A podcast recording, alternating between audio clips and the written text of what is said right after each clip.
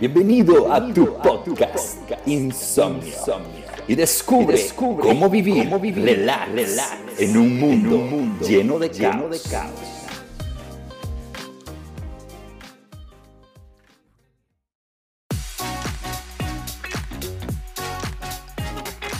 Bienvenido, este es tu podcast Insomnio. Prepárate para escuchar otro mensaje de vida. ¿Alguna vez te ha tocado manejar con neblina? Si es así, me entenderás perfectamente en lo que te quiero contar. Hace mucho tiempo atrás recuerdo que me invitaron a dar una conferencia de vida en una ciudad donde debía pasar por un lugar llamado la Cumbre de Alaska, que está en el paso de la carretera interamericana aproximadamente al kilómetro 170 hacia el departamento de Quetzaltenango en Guatemala. De ida, todo bien. Nos fue muy bien. El problema fue que por mi falta de experiencia, yo no pregunté y menos investigué el horario donde la neblina era más espesa. Pero sin duda lo descubrí, porque el problema fue el regreso. Cuando yo regresé me di cuenta que fue un grave error hacerlo a esa hora, pues la neblina estaba tan espesa que era casi imposible que avanzáramos. La visión era muy poca y llegamos al punto de tener que parar el carro y poner las luces de emergencia. Por un momento se me nubló también la mente porque no sabía qué hacer. Tenía pensamientos de todo tipo el temor de chocar o que me chocaran por la parte de atrás, la falta de conocimiento de la carretera y la alta responsabilidad de las vidas que me acompañaban en este viaje, incluyendo a mi mamá. Muchos mensajes que venían a mi cerebro y no sabía qué decisión tomar, pero tenía que tomar una próxima. Lo primero que pensé era cómo justificar mi error yo pensaba en los posibles culpables, tal persona no me dijo, o esta otra persona me hubiera avisado, las personas del evento me hubieran dicho que no era buena hora. Pero al meditar bien me di cuenta que el único culpable era yo. Así que hice una oración y en ese momento le dije, Dios, ayúdame que no puedo solo. Expresé mi temor y en ese momento pasó un tráiler lleno de luces y en ese momento lo empecé a seguir muy de cerca. Sin conocer al piloto o su manera de manejar, yo confié en él. Y obviamente empezamos a avanzar hasta que por fin encontramos que la neblina iba disminuyendo y la tensión que yo llevaba disminuyó cada vez más y más, hasta que vimos la luz del sol y al final todo volvió a la normalidad y regresamos a la carretera.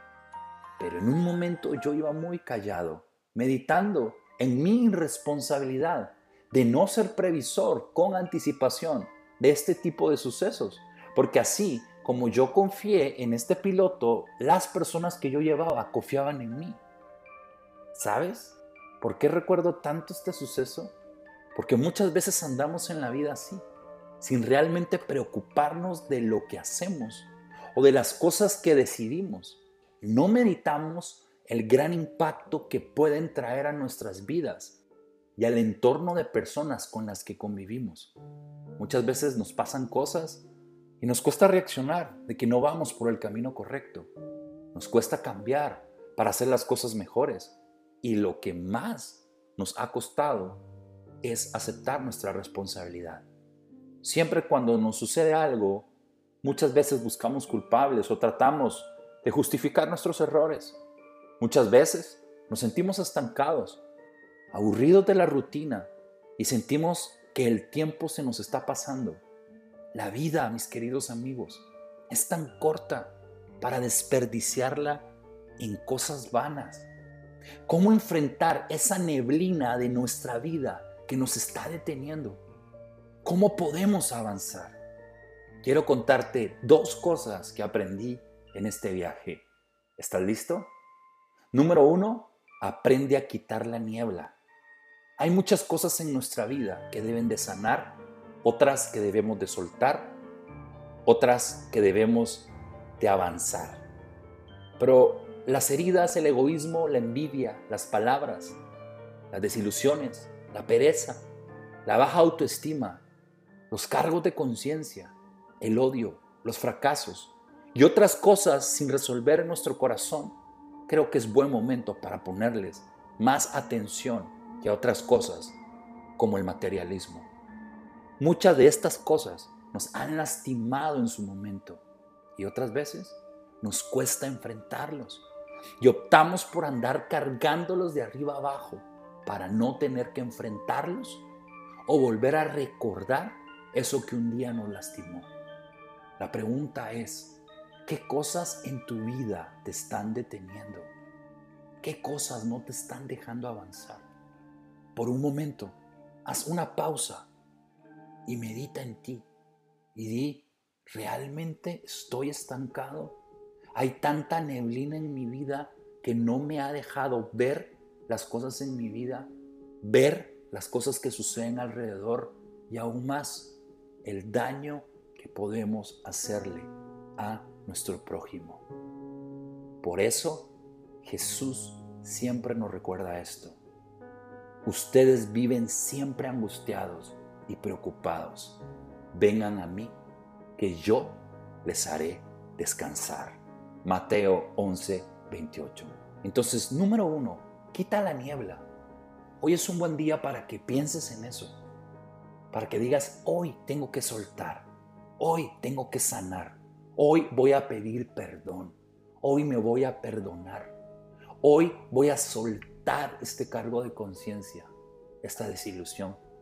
No voy a permitir que nada más me detenga. Número dos, necesitas hacerte cargo. Muy pocas veces aceptamos nuestra responsabilidad y se nos olvida que la vida es un boomerang, que todo lo que siembres, tarde o temprano lo cosecharás. Así que haz una pausa y medita qué estás sembrando en tus pensamientos, qué estás sembrando en tus palabras, qué estás sembrando en tus acciones, contigo y con los demás. Tú eres libre de escoger, pero tienes que estar consciente de algo toda decisión y toda actitud tendrá una consecuencia. ¿Te imaginas el mundo sin reglas? ¿Cómo sería? Imagina por un momento que no hubieran semáforos, no hubiera respeto, no hubieran reglas.